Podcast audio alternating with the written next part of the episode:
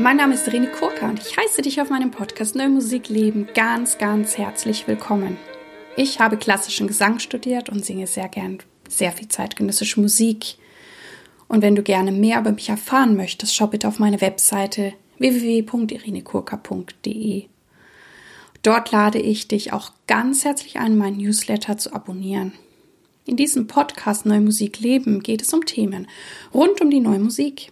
Ich teile mit dir Hintergründe, Insiderwissen und bringe dir die Menschen aus der neuen Musikwelt näher. Ich bin Kooperationspartnerin der NMZ. Ich möchte an dieser Stelle, dies ist ja jetzt die letzte Folge in dem Jahr 2021, mich nochmal ganz herzlich bei euch allen bedanken, dass ihr meinen Podcast hört, dass sich auch einige von euch auch wirklich die Zeit nehmen, mir zu schreiben, mir Feedback geben oder auch Anregungen. Da freue ich mich auch immer sehr. Oder auch, ähm, ja, manchmal schreibt ihr mir auch, wie das etwas in eurem Leben verändert hat.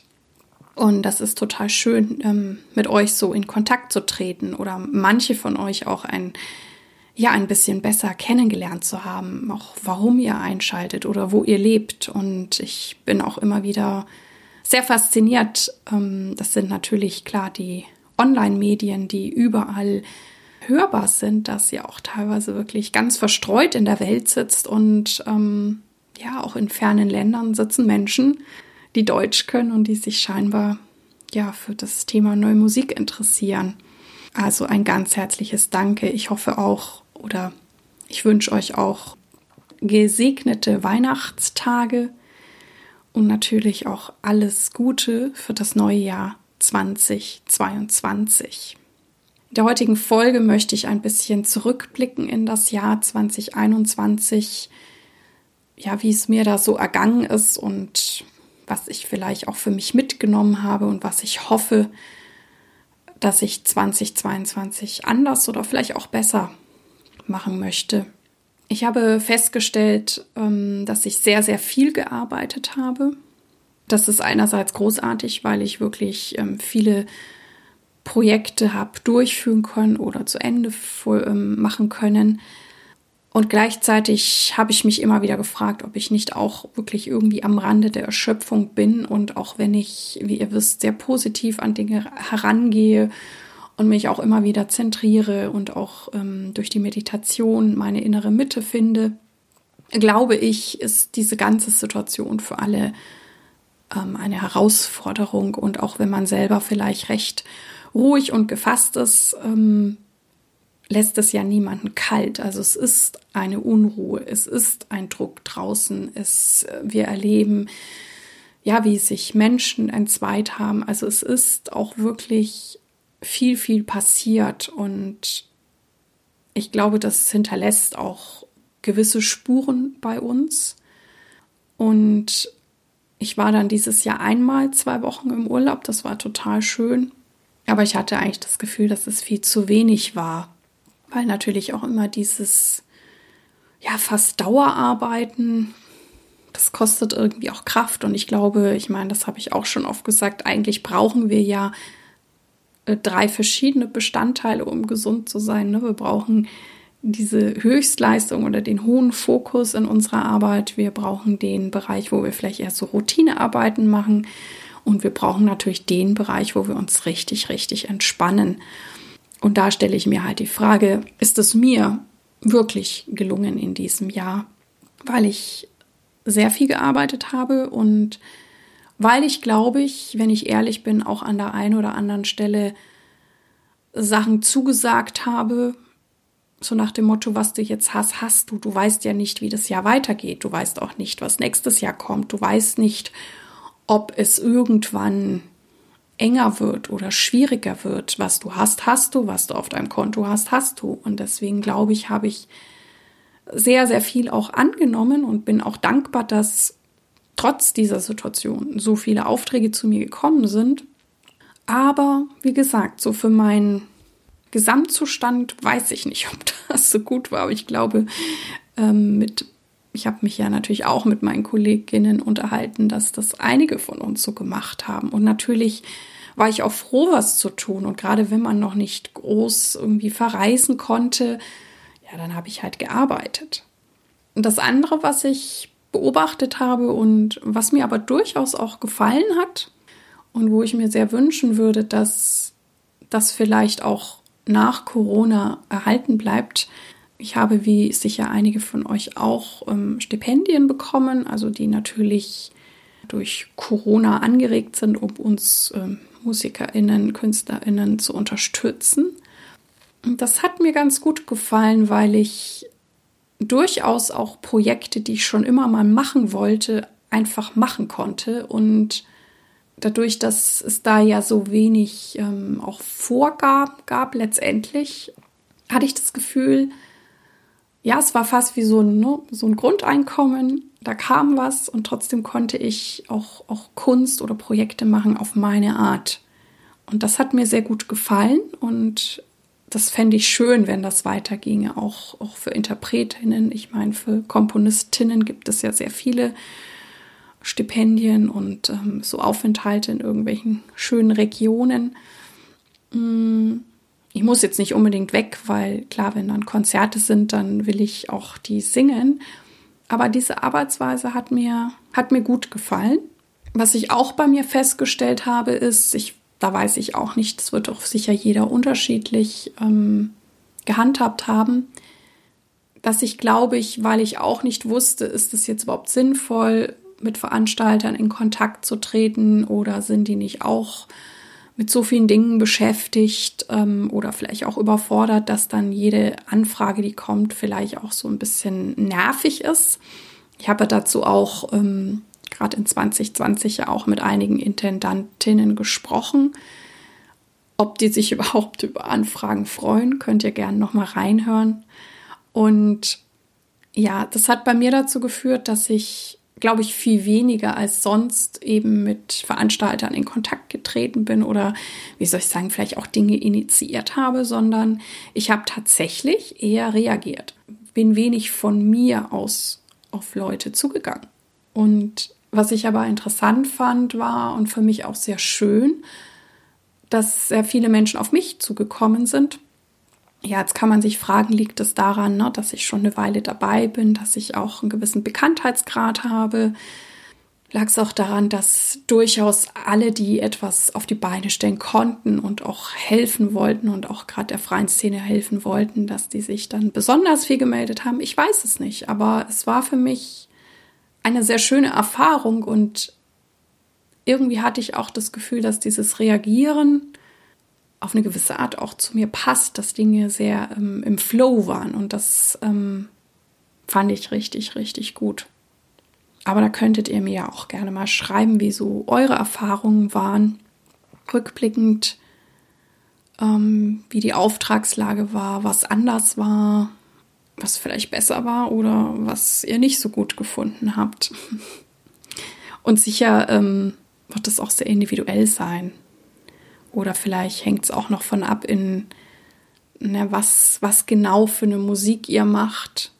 Ja, was mich auch gefreut hat, ist, ne, habe ich, ähm, ich habe ja eine CD veröffentlicht, The Great Antiphones mit Toby Rondell. Das ist auch ein Projekt, was in Corona ja, entstanden oder vollendet wurde. Wir haben mit dem ähm, Virtual Residency von Goethe, also vom Goethe-Institut, angefangen im letzten Sommer und konnten es dann mit einem weiteren Stipendium abschließen und eine CD machen. Und Tobi sitzt ja in China. Also wir haben dann immer sehr viel Zoom-Calls gemacht und das war ein wunderschöner Austausch. Und ich bin auch ganz froh, dass diese CD entstanden ist, die letztendlich sich ja auf diese Great Antiphone, diesen gregorianischen Choral beziehen, wo im Prinzip vom 17. Dezember bis 23. immer ein, ja, eine U-Antiphon kommt. Ich habe mich auch sehr gefreut, dass ich das zweite Buch zum Podcast veröffentlichen konnte im Are Verlag. Und ähm, ja, das dritte Buch ist tatsächlich auch schon in Arbeit und dann werde ich auch diese Buchtrilogie abschließen. Und das fühlt sich auch sehr gut an. Es fühlt sich rund an. Und ja, ich habe mein Festival Singing Future durchführen können am 9.10. mit Martin Wistinghausen, mit David Moss und ähm, den Divas, mit Barbara Beckmann, einem ja, improvisierenden, singenden Ensemble aus Düsseldorf. Und die Videos, die werdet ihr auch bald im Netz sehen können. Die sind kurz davor, ähm, fertiggestellt zu sein. Und da bin ich einfach dankbar. Das war eben Anfang Oktober auch noch ziemlich gut durchführbar unter den Corona-Regeln. Und ja, als, als Veranstalterin habe ich natürlich dann auch immer mitgezittert, wie geht es da weiter oder ähm, auf was muss ich mich da einlassen. Aber auch hier, da war die Neanderkirche ja der Spielort und die haben mich da auch sehr unterstützt mit allem rund um diese Hygienemaßnahmen. Dann habe ich ja letztes Jahr Play on Demand gemacht, am 7.11.2020, eine Veranstaltung mit Martin Schieber, Moritz Eggert, Anna Schirmer, Katja Held, Christian Jendrego, Christian Banassik. Und diese Veranstaltung mussten wir dann wirklich innerhalb einer Woche online stellen. Das ist uns gelungen. Und ähm, ja, es war jetzt noch der Wunsch da auch von, vom Kulturamt Düsseldorf, dass ich doch möglichst in diesem Jahr noch eine Live-Veranstaltung mache. Und das war dann Play on Demand 2.0. Das konnte ich jetzt am 1.12. im NRW-Forum in Düsseldorf durchführen. Das waren im Wesentlichen dann Solostücke für mich oder Stücke, die dann als Solo konzipiert wurden mit Elektronik und auch Konzeptstücke von Christian Jendreko und ich hatte auch die wunderbare Akkordeonistin Dorit Bauerecker dabei, die mich da an der einen oder anderen Stelle ganz wunderbar musikalisch unterstützt hat, mitgemacht hat. Und da bin ich auch sehr, sehr froh, weil auch jetzt merke ich ja, dass ähm, manches wieder anzieht, manches abgesagt wird, dass ich das, diese Veranstaltung tatsächlich noch durchführen konnte. Ich merke, wie ich eben angedeutet habe, dass ich mich irgendwie nach Ruhe sehne. Und wenn ich auch so diese verschiedenen Phasen oder Lockdowns betrachte, ja, ich war im ersten Lockdown wie die meisten von uns ein wenig unter Schockstarre. Aber ich habe auch diese Ruhe, die in mir war und die um mich herum war, weil nur es so wenig Autoverkehr gab, Flugverkehr, habe ich auch sehr, sehr genossen. Und ich hatte mir vorgenommen, diese Ruhe mitzunehmen. Und da bin ich mir nicht sicher, ob mir das gelungen ist. Wahrscheinlich eher nicht. Und als es dann immer wieder Aussichten gab, als der zweite Lockdown kam, der sogenannte harte Lockdown, der dann doch ziemlich lang ging, da dachte ich immer, ja, jetzt hast du Zeit, nochmal in die Ruhe zu kommen, bestimmte Projekte nachzuarbeiten und dazu kam es bei mir nicht. Es war immer so viel los, weil es wurde gestreamt. Ähm, ich habe meine CD-Aufnahmen gemacht. Also es waren ja Dinge immer noch möglich. Es gab auch diverse Gottesdienste, die ja erstaunlicherweise möglich waren. Und ja, so ging das dann einfach irgendwie anderthalb Jahre durch. Und das ist, glaube ich, der Punkt, wo ich eben sage, ja, wo finde ich meine Ruhe? Wo finde ich meine Auszeit? Und ja, ich gehe schon gern auch so zum Jahresende hin mich und blicke zurück auf viele wunderschöne Begegnungen, privat und beruflich, auf viele Projekte, die ich machen konnte, sehr erfolgreich machen konnte. Und frage mich natürlich dann auch, was wünsche ich mir für 2022?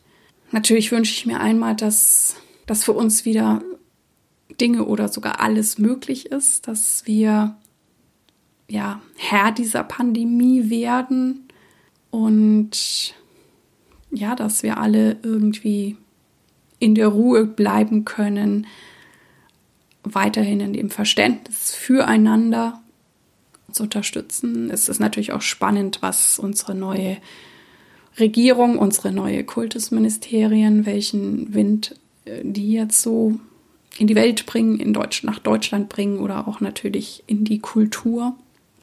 Ja, ich glaube, ich wünsche mir tatsächlich Ruhe und dass ich sehr vieles, was ich mache oder entscheide, aus noch mehr Ruhe ähm, entscheiden kann. Das wünsche ich mir. Manche konkreten Ziele, Herausforderungen sehe ich noch nicht. Ähm, was für mich dieses Jahr auch noch interessant war, ich hatte ein paar Projekte, die zwar sehr, sehr gut bezahlt waren, aber auch sehr umfangreich waren, ähm, wo ich vielleicht sogar noch mehr Zeit, also für die Vorbereitung hätte einplanen müssen. Auch da habe ich mich dann gefragt, ja, ist natürlich toll, gleich so ein, eine größere Summe Geld. Aber dieses, ähm, wenn die Projekte ein wenig kleiner sind, auch wenn sie dann vielleicht ein wenig ähm, weniger, also finanziert sind, hat auch was, weil natürlich, wenn dann so ein großer Batzen kommt, sage ich, hat mir auch ein bisschen Druck gemacht, sage ich mal. Aber auch das werde ich für mich ähm, beobachten, was für mich ähm, stimmiger ist und inwieweit ich das dann auch steuern kann. Also die Art der Projekte und natürlich auch die Bezahlung und wie Bezahlung und Aufwand dann im Verhältnis stehen. Ja, dann ist es auch so, dass ich sehr viel über den Podcast nachdenke. Ich mache ihn ja jetzt, äh, ja, gut, im April werden es dann April 2022 vier Jahre, also auf jeden Fall über dreieinhalb Jahre. Es ist eine super Zeit gewesen und ich weiß, dass ich lange Zeit wirklich immer Feuer und Flamme war. Es ist in der letzten Zeit ein bisschen weniger geworden, was mir dann immer wieder sagt, dass ich auch mal innehalten darf, dass ich ja überprüfe, möchte ich das machen, wie möchte ich das machen, möchte ich ein paar Inhalte etwas verändern, brauche ich einfach nur eine Pause und dann habe ich wieder genügend Energie, Freude und Ressourcen. Und ich glaube, das ist total normal, dass ähm, jemand wie ich nach so einer langen Strecke über dreieinhalb Jahre fast 160 Folgen einfach an diesen Punkt kommt. Und ich glaube, der ist auch richtig und wichtig. Ich habe das natürlich auch schon bei anderen Podcastern ähm, beobachtet. Insofern gibt es jetzt im Januar und Februar Folgen, die heißen Best-of-Folgen. Und was ich da gemacht habe, weil ich es auch machen wollte, ähm, also es hat zwei Gründe. Einerseits, um mir hoffentlich ein bisschen Zeit zu geben, diesen Podcast zu überdenken. Und wenn ihr da auch Ideen für mich habt, dürft ihr mir die gerne schreiben. Aber ich habe natürlich auch schon Ideen, aber ich bin auch offen für eure Vorschläge. Und das andere ist, ich bin mir ganz sicher, dass es auch viele von euch gibt, die nicht von Anfang an dabei sind und die jetzt vielleicht nicht irgendwelche alten Folgen sich anhören. Und ich fand es selber total spannend, mal zu gucken, welche Folgen haben denn sozusagen mit den Statistiken, die mir zur Verfügung stehen, die jetzt vielleicht nicht 100% aussagefähig sind, aber doch ziemlich aussagefähig sind, zu schauen, welche Folgen haben denn eben die meisten Klicks, Downloads bekommen. Und da habe ich euch dann etwas zusammengestellt, werde diese Folgen auch sicherlich nochmal kommentieren. Freue mich, wenn ihr euch auch auf diese alten Folgen freut, best of Folgen. Und also schauen wir mal, was das Jahr 2022 für uns alle bringt und für mich und diesen Podcast Neue Musik leben. Ich wünsche dir also nochmal gesegnete Weihnachten, ein großartiges 2022. Ich freue mich auch weiterhin, wenn wir in Kontakt bleiben, uns austauschen und ich danke dir ganz herzlich, dass du dieses Jahr immer wieder bei mir eingeschaltet hast, dass du auch heute bei mir eingeschaltet hast. Ich hoffe natürlich, dass es dir gefallen hat und dich inspiriert hat. Ich freue mich auch sehr, wenn du diesen Podcast deinen Freundinnen, Kolleginnen weiterempfehlen kannst oder dir sogar etwas Zeit nehmen kannst, mir in diesem Podcast eine gute Bewertung auf iTunes abzugeben. Ich danke dir. Dir alles Gute. Lebe deine Musik, lebe dein Leben und bis zum nächsten Mal. Deine Irene.